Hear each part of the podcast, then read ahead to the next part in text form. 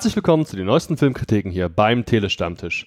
Wir beginnen mit einem Film namens Ausgeflogen. Und Ausgeflogen hat auch einen Originaltitel namens Mon Bébé oder so.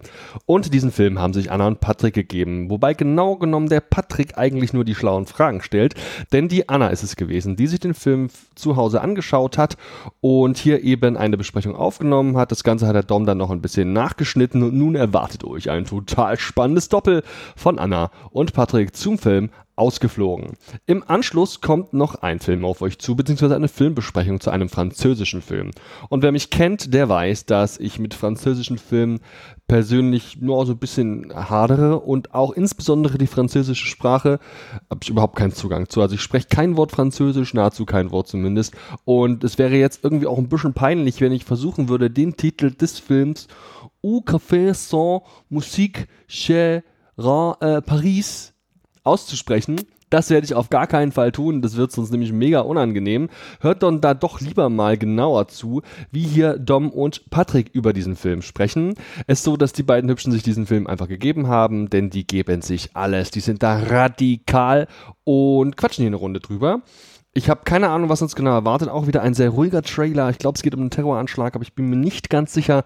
Und ihr könnt nun gespannt sein, was euch da eigentlich erwartet. Und zu guter Letzt dann noch ein Solo zu etwas, das sich Axel nennt. A-X-L. Ich glaube, da geht es um so einen Hund, so einen Robohund. Und der kommt jetzt fürs Heimkino raus. Der liebe Steffen vom Netzwerk Nerd, Nerd, Nerd hat sich den genauer angeguckt, vom Nerd, Nerd, Nerd Netzwerk. Und hat den besprochen. Er hat sich den ziemlich gezielt ausgesucht. Ich glaube, er wusste, auf was er sich einlässt und es ist garantiert eine Sache, die auch für Kids geeignet ist. Ist ab zwölf Jahren freigegeben und trägt den Untertitel Mein bester Freund 2.0. Also ist Axel vielleicht einfach eine coole Version von einem Tamagotchi oder einem Furby. Genaueres müsst ihr dann schon hören, wenn der Steffen hier seine Filmbesprechung für euch präsentiert. Yo, yo, yo. Jetzt lasst mal krachen. Viel Spaß bei unseren drei Filmkritiken. Ich würde mich freuen, von euch zu hören auf Facebook oder Instagram oder beim YouTube-Upload oder auf sonstigen Plattformen. Ich würde mich freuen, wenn ihr mal wieder Bewertungen hinterlasst auf iTunes oder auf Facebook oder auf podcast.de. Da gibt es ganz viele Möglichkeiten. Interaktion macht uns glücklich, vor allem mit euch. Yo, yo, yo, bis zum nächsten Mal. Ciao. Hi, ich bin Patrick und ich habe für die Filmbesprechung von Ausgeflogen bei mir die Anna. Hi Anna. Hallo. Der Film ist von der Regisseurin Lisa Azuelos und du kannst uns jetzt mal gerne erklären, worum es denn hier geht. Genau, also es ist ein französischer Film von 2019. Die Darstellerinnen sind Sandrine Kiberlin, Thais Alessandrine und Victor Belmondo. Ich muss mich Vorfeld entschuldigen, ich bin keine Französin und ich habe ein bisschen Probleme, die Namen auszusprechen, aber ich glaube, das wird schon. Länge dauert ungefähr 87 Minuten. Verleih ist von Na à la Morde und der Kinostart ist am 18. Juli 2019. Also kurz, worum geht es? Eloise, gespielt von Sandrine Guibalon, ist eine alleinerziehende Mutter von drei Kindern. Die jüngste, Jorde, auch gespielt von äh, Thais Alessandrine, macht gerade ihr Abi und wurde für das Studium in Kanada angenommen. Die anderen beiden sind schon ausgezogen. Eloise hat ein sehr enge und freundschaftliches Verhältnis zu ihren Kindern, insbesondere zur jüngsten, die noch zu Hause lebt.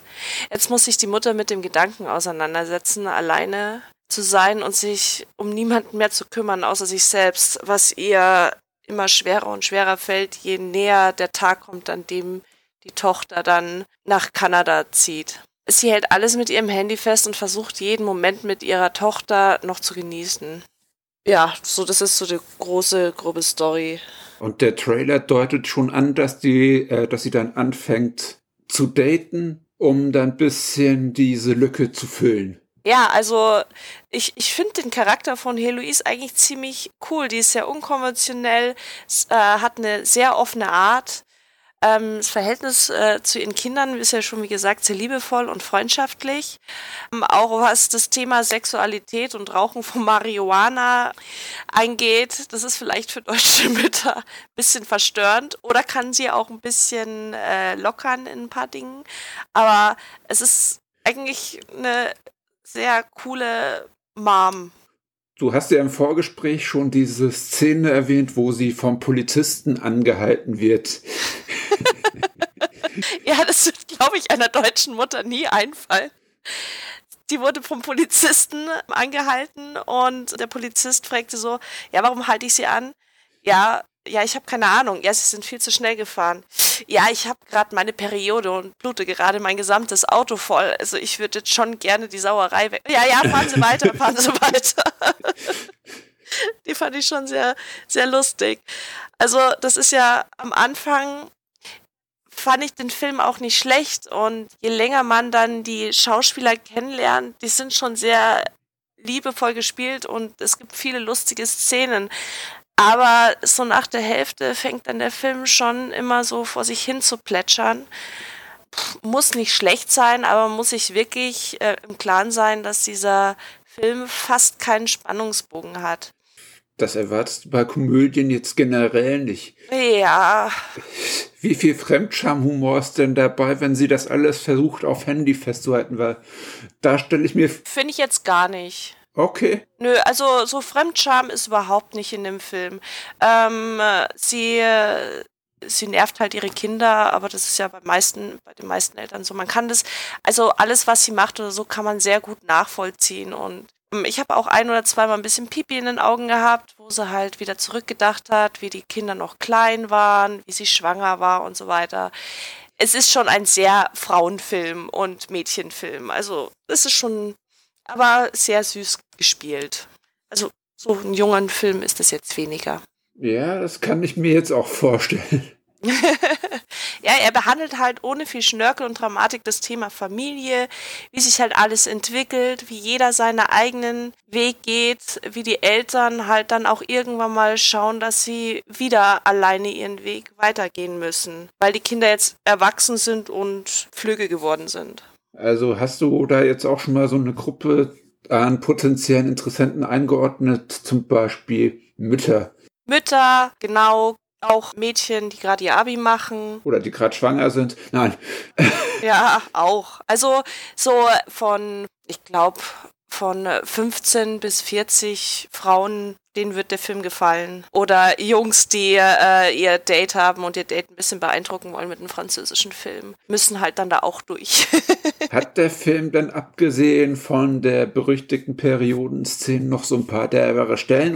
Mm, ja, doch. Eine lassen wir mal überlegen. Ein paar gibt schon, da wo. Ähm, was da noch? Muss es ja nicht spoilern. Ja, ich spoiler jetzt gerade nicht ein paar hatte er schon noch, aber das mit der Periode war schon so die heftigste. Aber sie ist halt einfach nicht auf den Mund gefallen. Zum Beispiel hat sie ihrer Tochter, das ist auch sehr am Anfang, beim Spicken geholfen, bei der, beim Probeabi.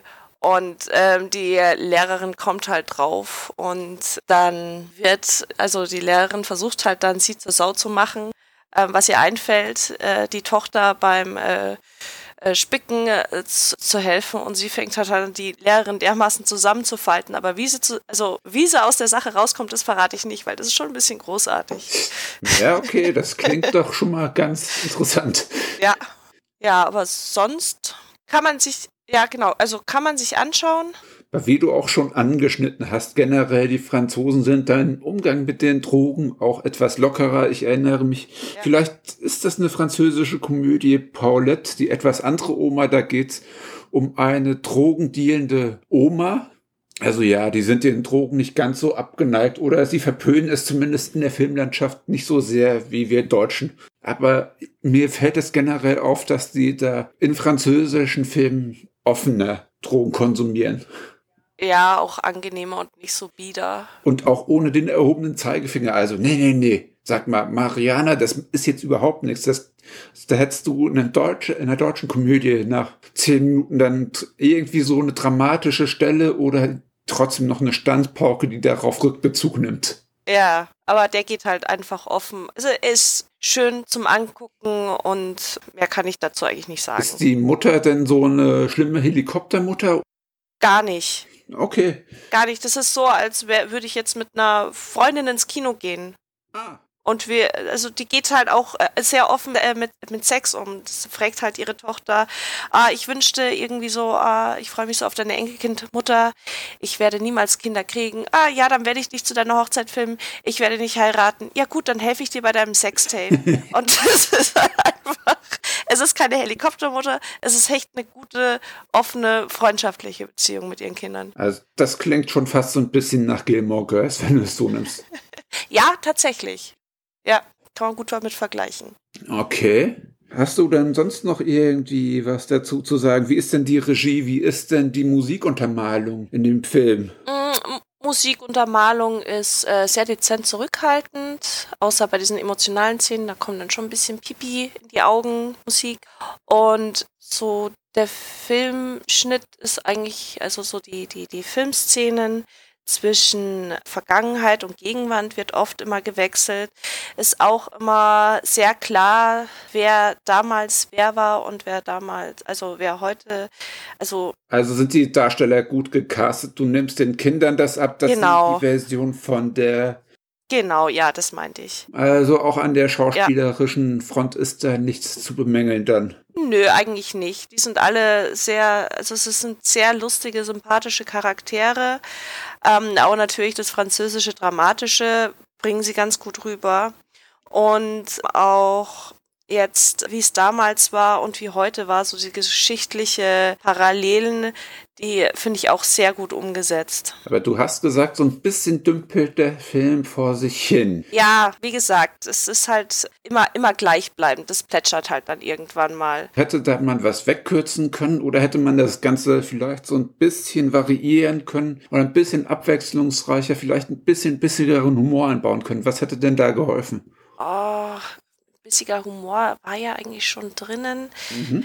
Aber vielleicht hätte dann zum Schluss noch ein bisschen was Spannenderes. Also zum Schluss war ja noch so die gesamte ein bisschen Zusammenfassung vom Leben, aber es war jetzt nicht so, er war halt dann irgendwann mal aus. Also er hatte schon so ein Ende, so ein logisches, aber es ist halt einfach so ein französischer französische Komödie. Also jetzt äh, zum Beispiel bei so ziemlich beste Freunde, da war ja dann noch so ein bisschen der Absturz, äh, wie der Pfleger dann weg war und der, ich, ich vergesse den Namen immer, der Rollstuhlfahrer so traurig war und die dann wieder zurückgekommen sind und er ihm dann den Bart geschnitten hat. Das war halt dann schon so auch so ein leichter Spannungsbogen, aber da ist es halt dann irgendwann mal ein bisschen vorbei.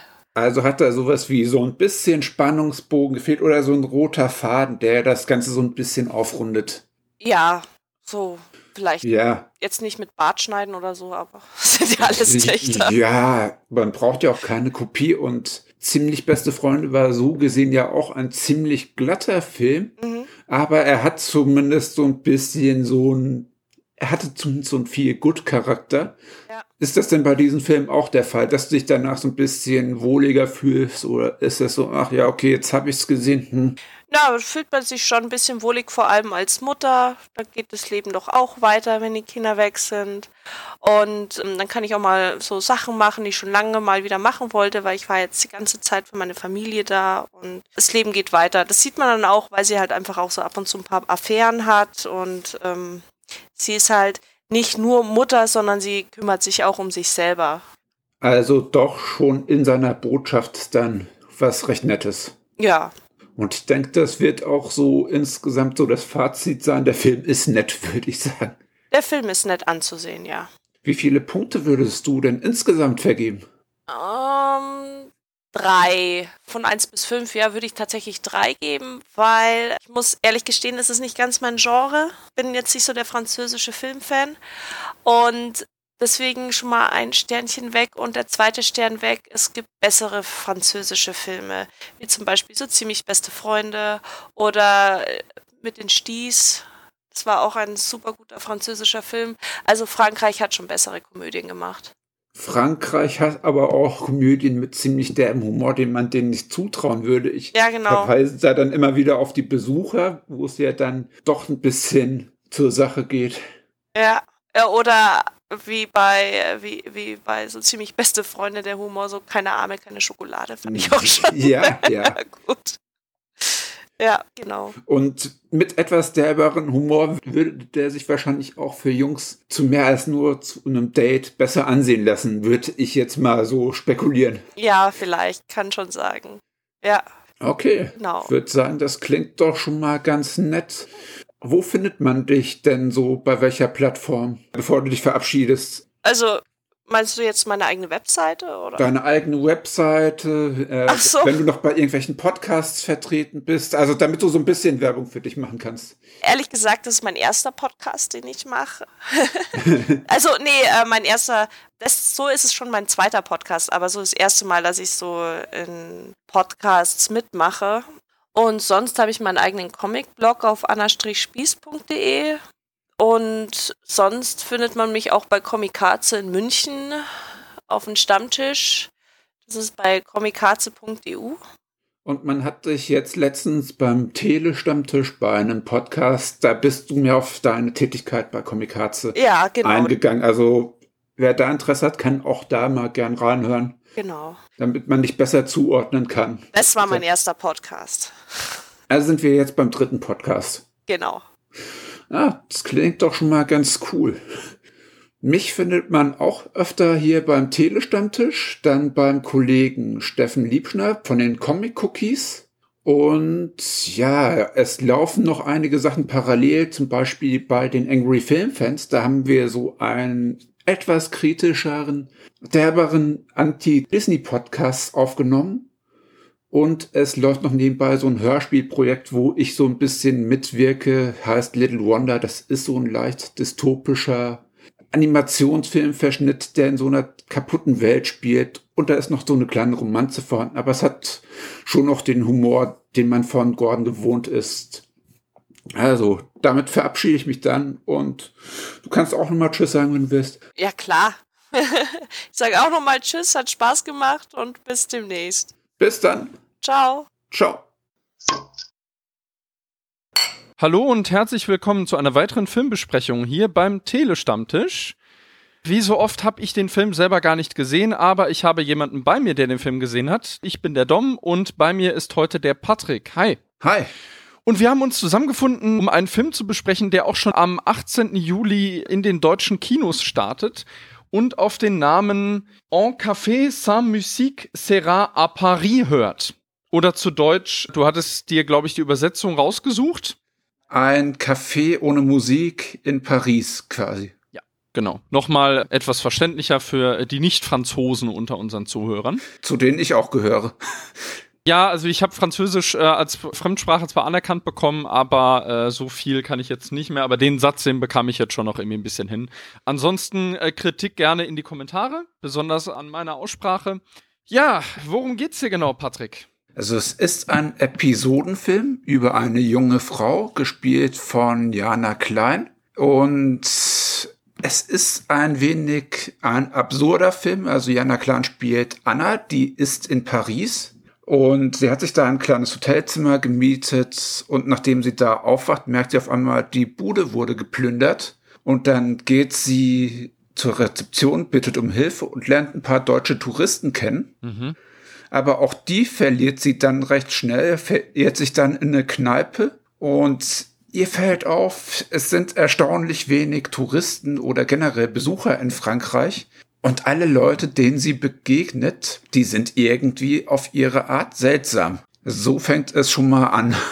Das klingt jetzt relativ gewöhnlich eigentlich. Die Regisseurin Johanna Pauline Meyer, die hat jetzt, weiß ich nicht, was hat die vorher gemacht? Nicht so wahnsinnig viel. Das Ganze ist auch eine, das müssen wir auch kurz anmerken, ist eine deutsch-französische Koproduktion. Mhm. Also tatsächlich dann auch aus dem Jahr 2019. Also das ist keiner dieser französischen Filme, der hier irgendwie mit zwei Jahren Verspätung in den deutschen Kinos aufschlägt, sondern wirklich eine Koproduktion. Mich würde interessieren, wie arbeitet denn der Film beispielsweise heraus, dass sie wirklich als Deutsche in der absoluten Fremde ist? Also wie, wie äußert sich das? Es äußert sich zum Beispiel zum ersten Mal, als sie dann noch deutschen Touristen über den Weg läuft. Da fängt sie dann auf einmal an, Deutsch zu sprechen und dieses deutsch-französische Sprachwechseln. Mhm. Dadurch merkt man das und dass auch sie sagt, ja, sie kommt nicht von äh, aus Frankreich. Und ein paar Franzosen gucken sie dann schon verächtlich an. Einer der Franzosen sagt auch, ja, er kann auch Deutsch sprechen, aber er findet die deutsche Sprache so stumpf und dumm. Okay. Du hattest ja erwähnt, dass es ein Episodenfilm ist. Wie muss ich mir mhm. das denn jetzt vorstellen? Sehe ich jetzt verschiedene Episoden aus ihrem Aufenthalt dort oder sind da noch andere Handlungen, die parallel erzählt werden? Oder wie, wie muss ich mir das vorstellen? Es wird noch absurder. Äh, Anna wird zum Beispiel von vielen auch Hannah genannt und einer dieser Leute, den sie kennenlernt, mit denen hat sie einen Seitensprung, beziehungsweise ja, sie haben Sex und dann wacht sie auf und auf einmal wirkt so, als wären Jahre vergangen und sie hat auf einmal ein Kind. Und solche absurden Themensprünge sorgen eben für die Episodenhaftigkeit. Meine Theorie zu der Story ist dann schon, dass sie vielleicht so ein bisschen einen inneren Konflikt hat oder sie ist gerade am Scheideweg, hat wahrscheinlich ihre Uni abgeschlossen und ihre Ausbildung und sie will quasi jetzt für sich feststellen, wer sie wirklich ist. Also, dass sie das dass sie da gerade einen inneren Konflikt mit sich selber hat und dann überlegt, was sie in der Zukunft haben will. Mhm. So habe ich das ein Stück weit interpretiert. Okay, das äh, klingt ja relativ, also auch hier dieses von wegen, es sind Jahre vergangen, das klingt ja schon relativ abstrakt und surreal. Der Trailer, den ich mir aber vorhin erst angesehen habe, der wirkt auf mich relativ nüchtern und gewöhnlich. Und die Inszenierung ist auch relativ nüchtern und gewöhnlich. Äh, ich hätte es gut gefunden dafür, dass es eine Traumsequenz oder sonst was sein will, dass man da den Mut hat, ein bisschen mehr ins Surrealistische einzugehen. Zum Beispiel auch dieser Punkt, Frankreich ist fast komplett leer. Da hätte ich mir auch so ein paar bedrückende Bilder oder sowas gewünscht. Passiert hier aber nicht. Es ist wirklich relativ trocken gehalten. Mhm. Die Musikuntermalung gibt den Ganzen vielleicht ein wenig so eine unangenehme Atmosphäre. Manche der Franzosen geben ein bisschen eine unangenehme Atmosphäre. Und jetzt kommt zum Beispiel für mich der Punkt, wo ich sage, ja, okay, daran merkt man, es ist eine deutsch-französische Kooperation. Es gibt auch Aufnahmen von so französischen Bildern, so lange Aufnahmen, mhm. wo sie vielleicht noch irgendwie reingedrückt bekommen haben, hier, wir brauchen noch ein bisschen Kunstanspruch, sonst wird uns der Film nicht finanziert. Okay, also wirkt es so, so ein bisschen gewollt auf Kunstfilm getrimmt an der Stelle. Mhm. Und es gibt auch sehr viel gewollte Gesellschaftskritik. Ich habe mich da erinnert gefühlt an George A. Romero's Dawn of the Dead. Mhm. Also wirklich so, so subtil, nur leider eben ohne Zombies. So, da sagt ein Franzose, früher kamen die Leute in die Kneipe, um zu trinken. Heute wollen sie sich die Angst wegtrinken oder die gucken im Fernsehen eine Sendung, die unnormalen Leute. Und dann sagt die Tochter, ach, guck mal, die Leute sehen ja genauso aus wie wir, Mama. Nur, dass sie ein schöneres T-Shirt hat. Mama, ich will das Shirt. Ich hatte auch immer gesehen, da sitzt irgendwie die Tochter mit ihrer Mutter vom Fernseher und die äh, Tochter kann irgendwie gar nicht mehr auseinanderhalten, was Fernsehen und was Realität ist. Genau. Es gibt auch eine kleine Sequenz, die wird aus der Sicht von dem Kleinkind gezeigt. Also ab und zu schwenken die auch auf das Kleinkind. Aber wie, wie ist das denn? Hat der Film jetzt wirklich einen roten Faden oder sind das einfach nur wahllos verstreute Episoden, die jetzt auch nicht wirklich so eine Chronologie einhalten? Für mich wirkte das jetzt nicht sonderlich mit einem Faden. Ich habe danach erstmal eine Inhaltsangabe gebraucht, um das ein bisschen einordnen zu können, was da passiert ist. Es nimmt dich nicht wirklich bei der Hand. Ich war erstmal verwirrt und musste erstmal selber recherchieren, was ich da gesehen habe, auch wenn es sehr steril wirkte. Ja, gut, das ist dann natürlich so eine, so eine Frage. Ne? Man sei dann auch mal dahingestellt, wie ein Film funktioniert, ohne dass man jetzt sich irgendwie im Nachhinein dann den äh, Wikipedia-Artikel darüber durchlesen muss, um zu kopieren, worum es halbwegs ging. Das ist natürlich dann so die Frage. Äh, wie ist das Ganze denn so schauspielerisch? Die Jana Klein, die die Anna spielt, mhm. hat jetzt noch nicht so wahnsinnig viel gemacht, ist auch, glaube ich, eher, also merkwürdigerweise ist die auch schon in einigen französischen Filmen aufgetreten. Also Jana Klein und das Kind schaffen es diesen Leuten da so ein paar Facetten abzugewinnen. Gerade ähm, Anna oder Hannah, wie man es nimmt, sollen ein wenig unnahbare Charaktere sein, aber durch diese Episodenhaftigkeit werden immer wieder so ein paar andere Aspekte der Figur enthüllt. Also sie schafft das, diesen Figuren, sag ich jetzt mal, mhm. auch andere Stempel und Facetten aufzudrücken. Finde es nur schade, dass das in dem Film nicht ganz so, dass man das da nicht ganz so zu schätzen lernt, weil man mit dem Film entweder ein wenig über- oder unterfordert ist oder erst gar nicht rafft, worum es geht. Inwiefern unterfordert?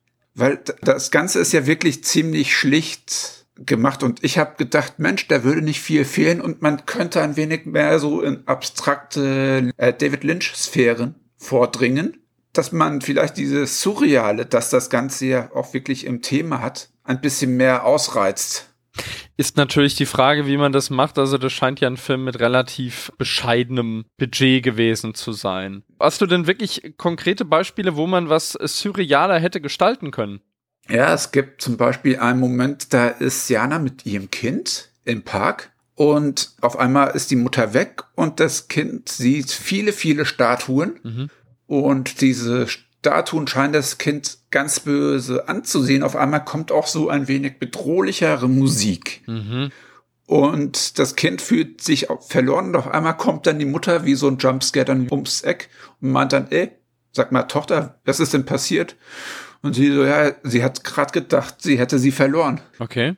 Und das Kind ist ja auch kurzzeitig in dem Film mal verloren gegangen. Beziehungsweise ist dann auf einmal weg und spielt kurz mal keine Rolle mehr und auf einmal ist dann das Kind wieder da.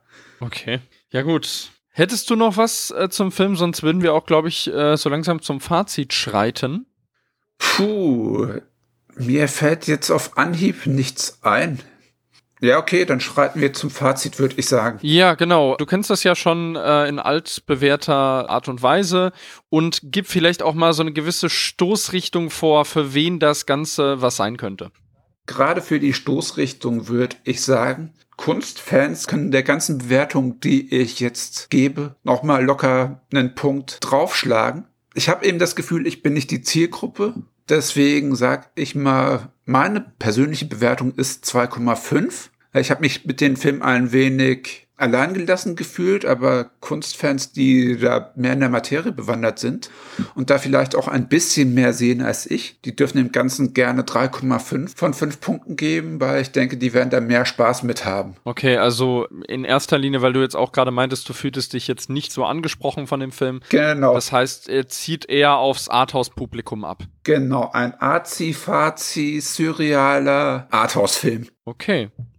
Gut, dann vielen Dank für deine Meinung, Patrick. Na klar, gerne. An die Kunstfilm-Zuhörer oder Azi-Fazi-Zielgruppenangehörigen, ihr wisst Bescheid, am 18. Juli habt ihr ein Date in Paris mit diesem Film. Und einem einsamen Kaffee ohne Musik. Genau. In schlechtem Französisch. Patrick, herzlichen Dank und bis zum nächsten Mal. Ciao. Jo, ciao. Hallo, hier ist Steffen, der Nerd.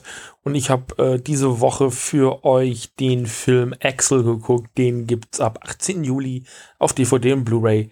Digital gibt's den schon, nämlich schon seit dem 4. Juli. Worum geht's in Axel?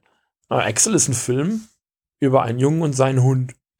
Miles trifft in der Wüste zufällig auf den entlaufenden Hightech-Roboterhund namens Axel, der auch titelgebend eben für den Film ist. Und die beiden freunden sich an. Ähm, Axel ist eigentlich eher sowas wie ein Laborexperiment, was ein bisschen entflohen ist. Der funktioniert nicht so ganz besonders gut. Ähm, also eigentlich ist es auch ein Angriffsroboter, der auch Dinge äh, aus Kriegsgebieten rausholen soll und er ist irgendwie mega Hightech und hast nicht gesehen. Dieser Roboter bringt nun eben Miles Leben durcheinander. Miles ist eher so ein Außenseiter, der zwar äh, sportlich aktiv ist, der ist nämlich Motocross-Fahrer, gleichzeitig ist er aber eben auch nicht so besonders angesehen in seinem Freundes- und Kolleginnenkreis.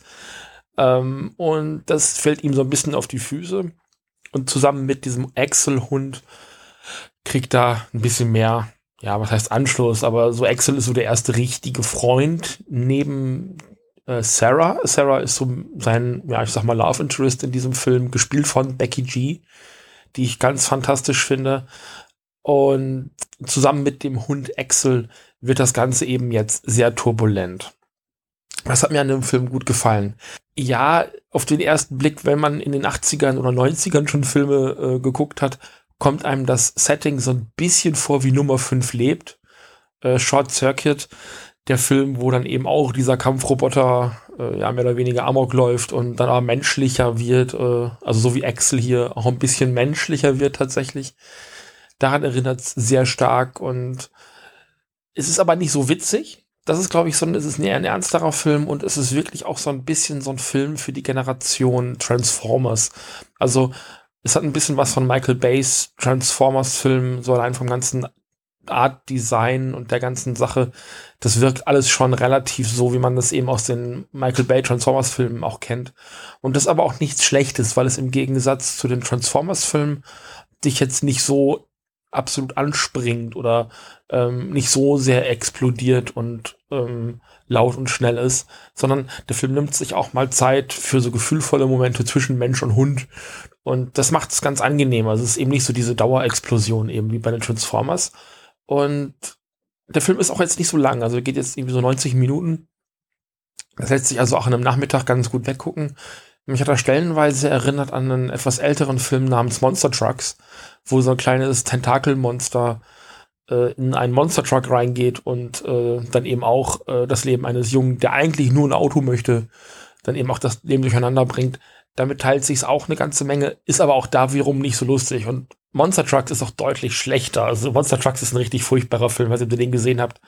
Ähm, ich bin ja Monster-Fan, Monster-Film-Fan und ähm, da hat es mich nicht so abgeholt. Dieser hier wiederum schon, was aber auch so ein Stück weit an, an Becky G liegt. Ich bin schon so ein bisschen so ein Becky G Fanboy. Die ist, glaube ich, Sängerin ähm, und hat so eine Handvoll Filme inzwischen gedreht. Darunter der, ja, also für mich immer noch großartige Power Rangers. Also, also Becky G ist ein Power Ranger, darf man nicht vergessen. Und ich finde es äh, auch immer noch sehr schade, dass die Power Rangers nicht äh, fortgesetzt werden von Hasbro. Dass die gesagt haben, nee, wir fangen von vorne an mit dem Ergebnis, dass Becky G jetzt eben keine Power Ranger mehr ist und das finde ich extrem schade. Sie macht hier einen absolut geilen Job. Der ähm, Neustädter, der die Hauptrolle Miles spielt, ähm, ist ein bisschen blass, der ist ein bisschen austauschbar, hat auch ähnlich viele Filme gedreht wie Becky G, auch noch relativ junge Schauspieler beide. Ähm, ich sehe bei beiden durchaus noch Potenzial. Becky G ist ja aber durchaus hier der Grund äh, von der Schauspielleistung, wegen der man hier einschalten sollte. Thomas Jane ist in einer kleinen Nebenrolle als, ich glaube, Miles Vater unterwegs. Und also das ist ein durch die Bank weg wirklich solider Film, der sicherlich keine Bäume ausreißt. Vor allem an manchen CGI-Stellen, also ich verrate nicht zu viel, wenn ich sage, dass Axel, der Hund, eben ähm, komplett, bis auf, ich glaube, ein, zwei Szenen eben CGI ist. Also für ein, zwei Szenen haben sie tatsächlich ein äh, Modell genommen, wenn es um Interaktion geht, aber ich glaube 99 Prozent der Einstellungen, in denen Excel unterwegs ist, im CGI und da wirkt es manchmal ein bisschen einfach gehalten, ähm, aber das ist guckbar. Also ich finde den für einen verregneten Sonntagnachmittag kann man sich den auf jeden Fall reintun und ich glaube Kinder haben an dem auch noch mal ein bisschen mehr Spaß, weil der Hund einfach auch cool ist. Ne? Also wenn die Kinder die Transformers-Filme gemocht haben und ja, vielleicht auch selber einen Hund haben oder sowas, dann zeigt den doch mal euren Kindern. Ich fand den jetzt nicht besonders, also nicht übermäßig aufregend. Der hat jetzt auch nicht irgendwie das äh, Roboter-Hunde-Genre neu erfunden. Aber der war, war angenehm zu gucken und kurzweilig. Ich glaube, das ist, was man über den Film eben sagen kann. Was ich an der DVD zu kritisieren habe, möchte ich allerdings noch dazu sagen, ist, ähm, dass man zwar deutsche und englische Tonspur ähm, auf der DVD verfügbar hat, aber keine Untertitel. Das ist für mich immer so ein bisschen so hilfreich, wenn ähm, ich gucke meine Filme inzwischen seit, ich glaube, zehn Jahren wenn möglich im Originalton, hab dann aber trotz alledem immer noch mal gerne die Untertitel drunter herlaufen, ähm, einfach nur um zur Sicherheit, falls ich mal irgendwie was verpasst haben sollte. Der Film ist ohne Untertitel problemlos zu verstehen, keine Frage, auch wenn er dann doch manchmal sehr ins Technische abdriftet. Ähm, aber so ein paar englische Untertitel hätte ich gut gefunden und deutsche Untertitel auch für Menschen mit ähm, Hörbehinderungen oder sowas. Da finde ich, gehört einfach Untertitel nochmal auf die DVD. Das ist hier nicht der Fall. Finde ich ein bisschen schade. Ähm, das ist aber so ein bisschen das einzige Manko an dem Datenträger selbst. Ansonsten, also ich habe dem Film drei von fünf Sternen gegeben bei Letterbox, weil er mich gut unterhalten hat. Der hat eine deutlich schlechtere Durchschnittswertung, was ich schade finde, weil er doch tatsächlich ein bisschen mehr ist als äh, nur so ein kleines äh, Experiment oder sowas. Der basiert äh, lustigerweise auf einem Kurzfilm, den man auch auf YouTube gucken kann. Habe ich noch nicht gemacht, werde ich aber gleich mal tun. Und vielleicht macht ihr das einfach auch mal. Tschüss.